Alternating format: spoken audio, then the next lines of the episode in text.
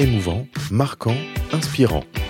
Un inoubliable moment, le podcast de l'IGI, le média des affaires en Loire-Atlantique et Vendée. Un podcast en partenariat avec le Crédit Agricole Atlantique Vendée et son village Baïséa, contributeur de belles histoires d'entrepreneurs.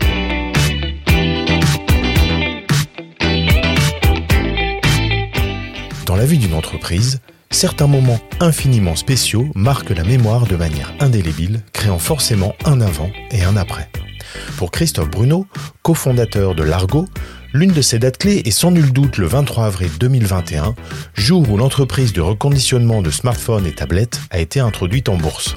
Écoutez le récit de cet inoubliable épisode. Bonjour Christophe. Bonjour. Bonjour Christophe. Bonjour. Le 23 avril 2021, il s'est passé quelque chose d'inoubliable pour vous. Qu'est-ce que c'était? Eh ben, c'est euh, le son d'une cloche à- à- chez Euronext euh, Paris. Euh, C'était notre introduction en bourse, euh, voilà, pour euh, notre premier pas dans la bourse le, le- le 21 avril. Voilà. Pourquoi le son d'une cloche? Comment ça se passe? Eh ben, la cérémonie d'in- d'in- d'introduction en bourse, euh, on, on est convié chez Euronext et, et on va sonner cette, cette fameuse cloche qui, euh, qui lance le- le- la cotation de notre titre euh, sur le marché euh, le jour même. Alors avant ça, comment l'idée est-elle née? Comment on, décide de se lancer en, bourse? Alors en fait, c'est un, long parcours euh, d'investissement, en fait, en tout cas de forme d'investissement. Euh, Largo est passé par euh, des business angels pour démarrer, puis euh, du private equity. Et en fait, en, janvier euh, 2020, juste avant le Covid, on a comment rencontré Frédéric Boiffin, qui était le, est le, partenaire Euronext pour l'ouest de la France. Et c'est une rencontre qui s'est faite euh, grâce à nos, partenaires de chez Abab. On, savait qu'on avait besoin de faire une levée de fonds pour continuer à, développer notre activité. Et on voulait se tourner vers le, private equity comme on l'avait fait euh, les, deux, dernières fois. On lui a expliqué notre projet, projet euh, non seulement entrepreneurial, mais aussi notre projet qu'on avait pour la société, sur l'économie circulaire. Et, donc, ça cochait beaucoup de cases à l'époque, et ce qui est encore le cas, hein. Euh, c'est euh, tout ce qu'on appelle le sujet ESG ou euh, Green Tech. euh, où les fonds d'investissement avaient des poches dédiées à, ces investissements dans des, dans des green tech. Donc, à l'issue de ce rendez-vous, il nous a proposé d'aller sur un événement qui était organisé à Paris fin janvier pour présenter ce qu'était la bourse et la vie d'une entreprise cotée au sein d'Euronext.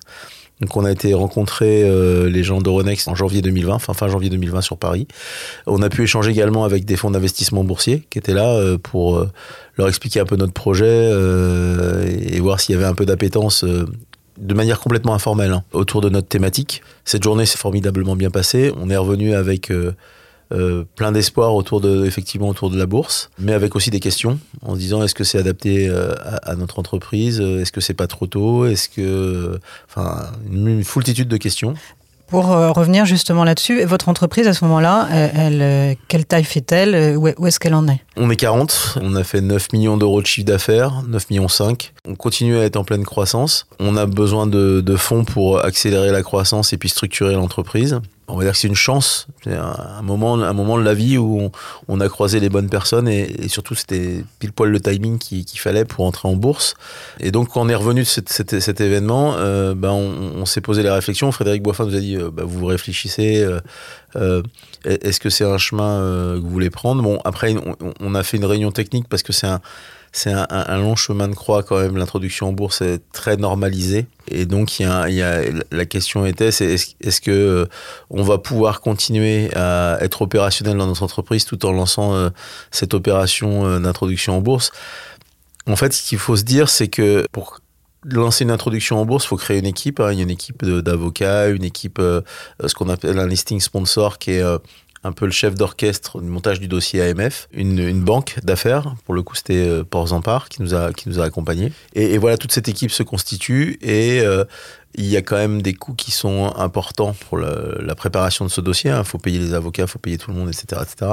Donc on a euh, pris le- la teneur de tout ça Hmm. et on s'est décidé, euh, on s'est décidé en juin 2020 d'aller euh, d'aller sur ce terrain de, de l'introduction en bourse. Qu'est-ce qui fait que justement vous avez choisi d'aller vers ça en, en- en ayant connaissance des, des risques, on va dire, euh, qu'il pouvait y avoir pour, pour votre activité euh, Une application, euh, j'imagine, à 400%. euh, La première des choses, c'est qu'on on pouvait aller lever une, une très belle enveloppe, euh, en tout cas d'argent pour nous pour nous accompagner, euh, en plusieurs millions d'euros. Ce qui est plus compliqué quand on fait du private equity parce que il y a, y a des audits, etc., etc. Enfin, et puis il faut agréger plusieurs euh, fonds d'investissement. C'était, c'était compliqué. Là, on rentrait dans une seule et un système après qui, qui, euh, qui allait euh, agréger différents fonds. Donc il y avait une, euh, une équipe qui euh, organisait euh, toute cette relation avec les, fonds d'investissement. C'était pas du travail individuel qu'on aurait dû faire nous en tant que dirigeant. Avec du private equity, vous allez voir les private equity et puis vous défendez vous défendez votre dossier et il faut les faire un par un. Là, il y a quand même une équipe qui qui vous entoure, qui vous prépare le terrain. En fait, pour, pour résumer, une fois qu'on a constitué cette, cette équipe euh, et qu'on a décidé de partir euh, sur ce chemin, la première étape, c'est euh, en septembre 2020, on fait une, on fait une réunion, un kick-off avec l'ensemble de l'équipe, euh, où là, on fait une réunion où on explique le projet. Euh, ce qu'on fait aujourd'hui, ce qu'on veut faire demain, euh, ce qu'on appelle le storytelling, en fait, tout le storytelling de, de, de l'Argo. Euh, avec des éléments financiers, enfin pas pas mal de choses. C'est une, journée qui a été euh, très très longue, je m'en souviens. Elle s'est passée à Nantes dans les locaux de Port-Zampar et c'était très très long, mais mais en même temps passionnant. Voilà, parce qu'on racontait notre histoire et, on avait des gens qui, qui s'absorbaient de cette histoire-là. Et, une fois qu'on a fait cette réunion préparatoire, et ben il y a la prochaine, la deuxième étape, c'est euh, constituer le dossier AMF. Donc la journée, on faisait notre opérationnel avec Frédéric. Et le soir, souvent en fin de journée, on avait des réunions avec Allegra Finance, qui était notre listing sponsor, qui préparait l'introduction en bourse pour bah, travailler avec eux sur les, les infos qu'ils avaient besoin pour constituer le dossier. Voilà, pour monter tout le dossier. Donc, on, avait des points hebdomadaires euh, avec euh, notre listing sponsor pour avancer sur le dossier. Donc, lui, il faisait la rédaction et, et nous, on, on apportait l'information. Donc, ça, ça a duré euh, de septembre à janvier 2021. Septembre 2020 à janvier 2021, on a constitué le dossier. Puis c'est un dossier qui représente. Euh, c'est extrêmement épais. Hein. Enfin, il y a de mémoire, je crois qu'il y avait une, entre 300, entre 300 et 400 pages de mémoire. Mmh. Ouais. C'est extrêmement documenté. Ça passe par le gendarme de la bourse et c'est le gendarme de la bourse qui dit euh, OK, go, ce dossier, il est, il peut rentrer euh, sur un processus d'introduction, en tout cas de de présentation à des fonds d'investissement ou pas. Donc ce dossier a été déposé, validé par l'AMF. Une fois que ce dossier est validé par l'AMF, on rentre dans une phase de préparation du storytelling à, l'ensemble des fonds d'investissement. Allegra Finance, notre sponsor, et Port Zampar, le, banquier d'affaires, qui l'a fait appel euh, à ses contacts, ses clients, qui sont les fonds d'investissement boursiers. Et alors, j'ai découvert aussi qu'un fonds d'investissement boursier n'est pas un fonds un private equity. C'est pas la même chose. C'est-à-dire Mais en fait, ils ont euh, le private equity va investir dans des boîtes euh, en circuit fermé. Euh, C'est-à-dire quand je dis en circuit fermé, c'est il y a un, tout petit nombre d'actionnaires. et puis son titre, il est pas liquide. Faut qu'il y ait une vente derrière pour récupérer sa mise de départ. les fonds d'investissement boursiers, eux, ils ont l'habitude d'investir sur des marchés financiers avec une liquidité de leur investissement. Euh, C'est-à-dire qu'ils peuvent rentrer à un instant X et ressortir sur le marché. Euh, alors, ils ont un laps de temps euh, avant de ressortir, mais en tout cas, ils, ont un titre qui liquide puisque l'entreprise est, cotée en permanence et valorisée en permanence, ce qui n'est pas le cas d'une un, entreprise en private equity, où là, ben, il faut lancer des audits pour savoir combien vaut, vaut l'entreprise, euh, lancer une banque d'affaires pour revendre l'entreprise, ou céder ses parts, enfin, c'est plus complexe. Donc, c'est deux typologies de fonds d'investissement qui sont complètement différents quelqu'un qui un fonds d'investissement qui fait de l'investissement en bourse fera pas d'investissement en private equity. Mmh. Leur expertise est complètement différente. Et donc, on a préparé euh, avec Port Zampar et notre agence de com financière, Newcap, euh, ce qu'on appelle le, le, roadshow. Et donc, ce fameux roadshow, c'était un moment formidable. Je crois que c'est le, le, moment le plus euh, qui m'a mis sous adrénaline pendant pendant 15 jours. C'est euh, plus de 85 rendez-vous investisseurs en, en 15 jours. Ah ouais. Mmh avec une presse d'une quarantaine de pages euh, et à faire euh, jusqu'à 5 rendez-vous par jour euh, avec des fonds d'investissement. Ah, il faut une bonne condition physique là. Hein. Ouais, on s'était bien reposé avec Frédéric. euh, on avait pris des vacances en février et puis on a démarré notre roadshow avec ces, investisseurs. En plus, dans une période extrêmement compliquée parce qu'il n'y a plus de rendez-vous physique. On a tout fait en visio. On a fait nos 85 rendez-vous en visio à peu près. Du coup, c'est encore plus compliqué, j'imagine, de savoir euh, quelle réception euh, il est fait du mmh. projet. Hein, bien sûr, c'est compliqué de, de, de, de palper l'intérêt d'une personne euh, à, travers une caméra, c'est beaucoup plus mhm. compliqué. Mais en fait, on s'est habitué aux outils numériques. Et puis, je pense que les fonds d'investissement en face aussi, n'ayant pas le choix, de toute façon, se sont habitués à ça. Et ce qui était assez, assez rigolo, c'est qu'on avait 45 minutes maximum. On ne pouvait pas dépasser ce délai-là pour présenter notre, notre projet. Et euh, au bout de 45 minutes, on avait ce qu'on appelait une intention d'investissement. C'est-à-dire que dès la fin du rendez-vous, euh, le fonds d'investissement disait bah, moi je vais mettre un million, moi je vais mettre 500 000. Et il remplissait ce qu'on appelle le soir, il remplissait ce qu'on appelle un shadow book. Et donc ce, ce, book, il est rempli au fur et à mesure des lignes d'investissement de chaque fonds qu'on rencontre chaque jour. Et en fin de période de roadshow, eh ben on a une, euh, tendance. On a une tendance de, de niveau d'investissement, enfin de, de, de, niveau d'argent qu'on pouvait lever euh, au bout de ces 15 jours. Et alors, quelle est-elle cette tendance à ce moment-là On avait une tendance. Euh, alors, on voulait lever 17 millions. À la finale, on a levé 24 millions, mais on a eu, on a eu plus de 63 millions d'intentions d'investissement. Ah oui, c'est un écart énorme quand même. Un, en fait, quand vous lancez une opération en bourse, il faut il faut définir l'enveloppe de levée et pourquoi vous voulez lever sur euh, définir voilà le, les, investissements à quoi ils vont ils vont servir. Euh, en l'occurrence, c'était pour quoi? bah, Du développement, de la structuration, du recrutement humain. On n'avait pas de DSI, on n'avait pas de, de fonction finance, etc. Donc on, on a euh, on a structuré l'entreprise puisque après l'intro en bourse, on est rapidement monté à entre 80 et 100 personnes, euh, et ce qui a fait qu'on a doublé notre chiffre d'affaires euh, sur l'année d'introduction. Donc euh, ça nous a permis d'accélérer. Pour revenir sur l'enveloppe, en fait, quand vous faites une introduction en bourse, vous donnez une cible à l'AMF, voilà, en disant nous on veut lever 17 millions d'euros.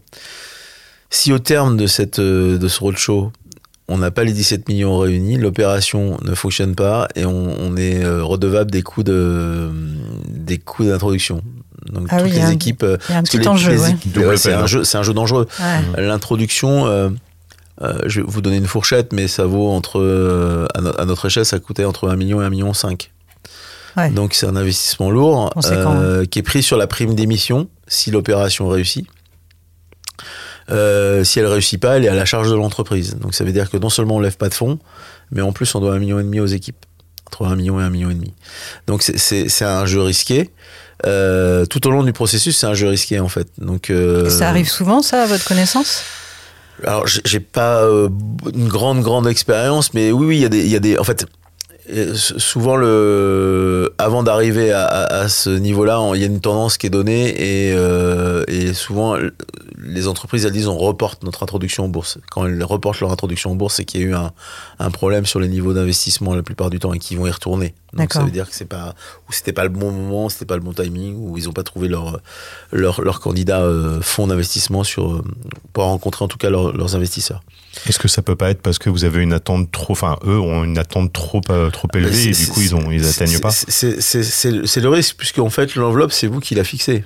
C'est ça. vous dites j'ai besoin de 100 millions, euh, ben euh, après c'est plus c'est plus compliqué de lever 100 millions que d'aller en lever 20. Mhm. Donc donc il y a un risque qui est choisi par l'entreprise sur le fait sur le montant de puis le montant puis il faut que ce soit un montant tangible aussi faut pas aller faut pas dire je vais aller lever 100 millions et que vous en avez besoin de 20 c'est pas un chiffre qui sort d'un chapeau de toute façon non c'est quelque, chose qui a été euh. calculé et, et nous on l'avait mesuré aux alentours de 17 17 18 millions d'euros à l'époque alors vous aviez besoin de 17 millions d'euros et vous avez une soixantaine de millions, euh, entre guillemets, de promesses. De euh, promesses d'investissement, on avait 63 comment on passe de 60 à 24 au, final? Alors après, il y a, donc, il y a, il y a le jour de l'introduction, euh, où là, après, une fois qu'on a que qu'on a été sonné la cloche et que euh, le cours commence à fonctionner, juste après cette, cette cet événement-là, on, on va à ce qu'on appelle, on, est allé chez notre listing sponsor et après on fait de l'arbitrage de titres.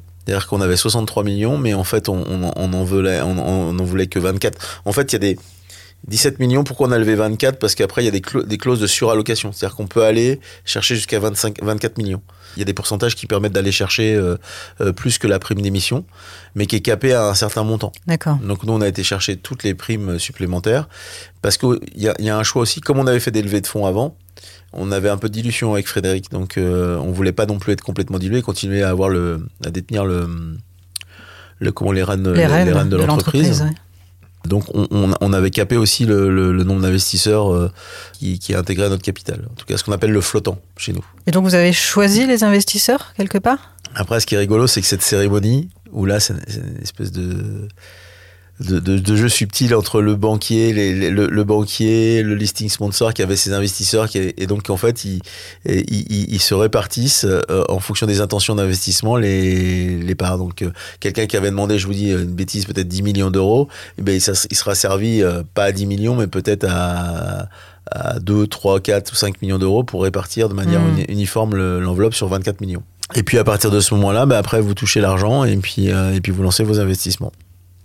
Et votre vie, euh, votre vie euh, boursière euh, commence à démarrer. Qu'est-ce que ça a changé concrètement pour vous, pour l'activité?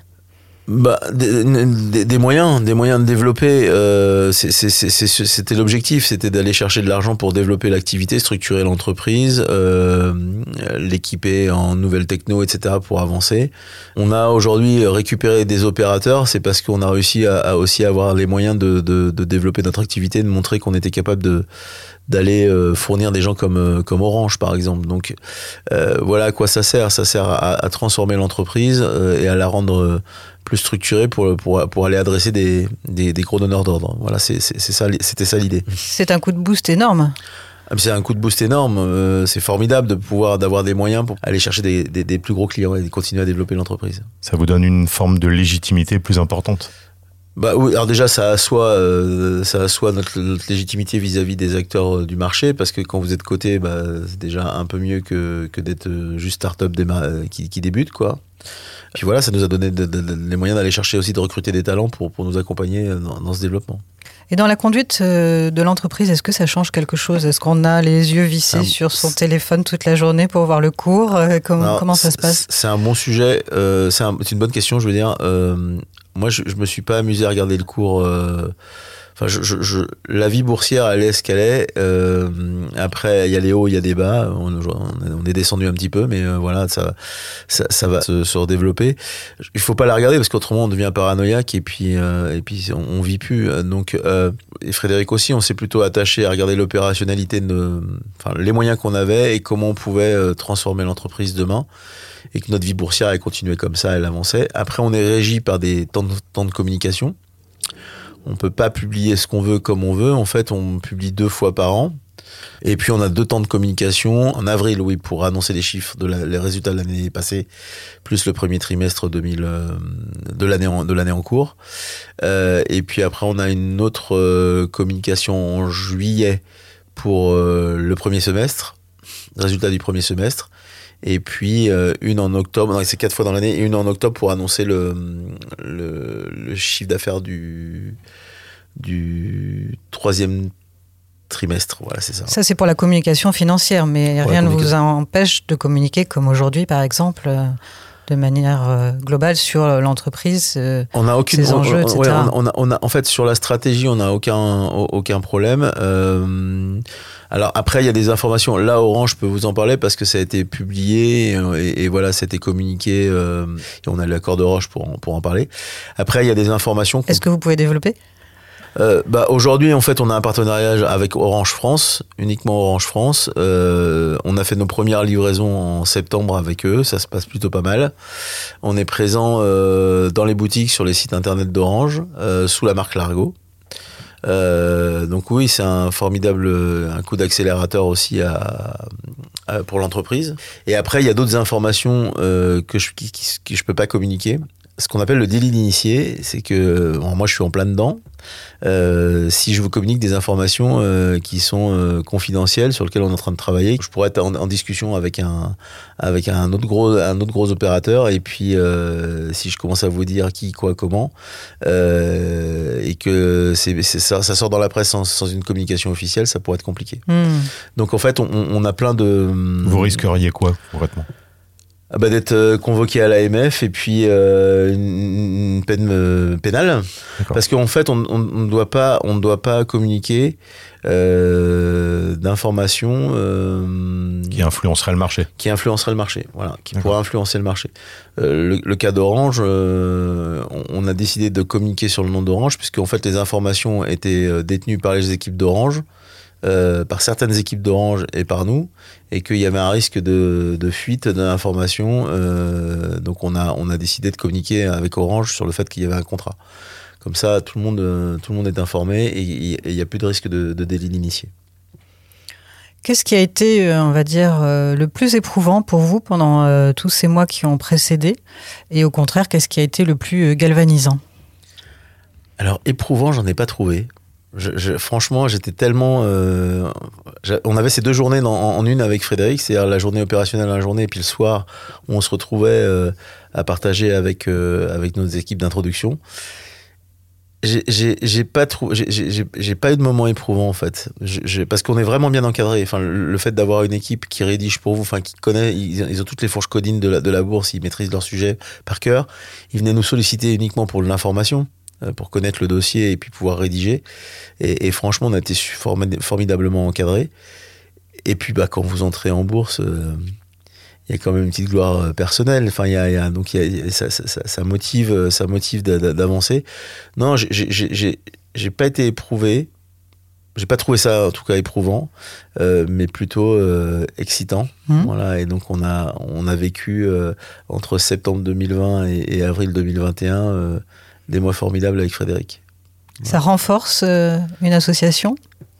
Ça renforce une association parce qu'effectivement on était en binôme euh, à faire ce roadshow euh, et, et, en fait on a, on a une, je trouve qu'on a une vraie complémentarité avec Frédéric. Alors moi, je, ma partie c'est plutôt le marketing et le commerce, et puis Frédéric la finance et la prod. Donc en fait, dans la présentation, on était très complémentaires. On s'est jamais marché sur les pieds dans la répartition des, des présentations, de ce qu'on savait faire, de notre savoir-faire. Euh, et donc, euh, ça a renforcé nos liens sur, sur cette complémentarité. Ouais, c'était un moment formidable, vraiment, vraiment formidable. On a passé euh, une super. Quand ça concrétise à la fin, c'est encore, mm. c'est encore, ça, c'est, on va dire, c'est le feu d'artifice à la fin du, du dossier, quoi. Vous évoquiez au, début de cet entretien la cloche. À ce moment-là, il se passe quoi dans la tête? Est-ce que, je sais pas, on a des frissons? Bien évidemment. Enfin, c'est euh, moi, j'ai toujours rêvé d'être entrepreneur dans ma vie. Euh, dès la sortie de l'école, j'étais salarié pendant 15 ans. Euh, j'ai appris pas mal de choses en étant salarié. Et puis, euh, et puis surtout, je m'étais jamais imaginé euh, emmener mon entreprise, emmener mon entreprise en bourse. Donc, vous imaginez l'envie de devenir entrepreneur, mais en plus de l'emmener sur un sur un marché boursier bah, c'était inespéré en fait. J'aurais jamais imaginé ça dans ma vie. Et donc j'ai, on a eu la chance avec Frédéric de, de vivre ce moment-là.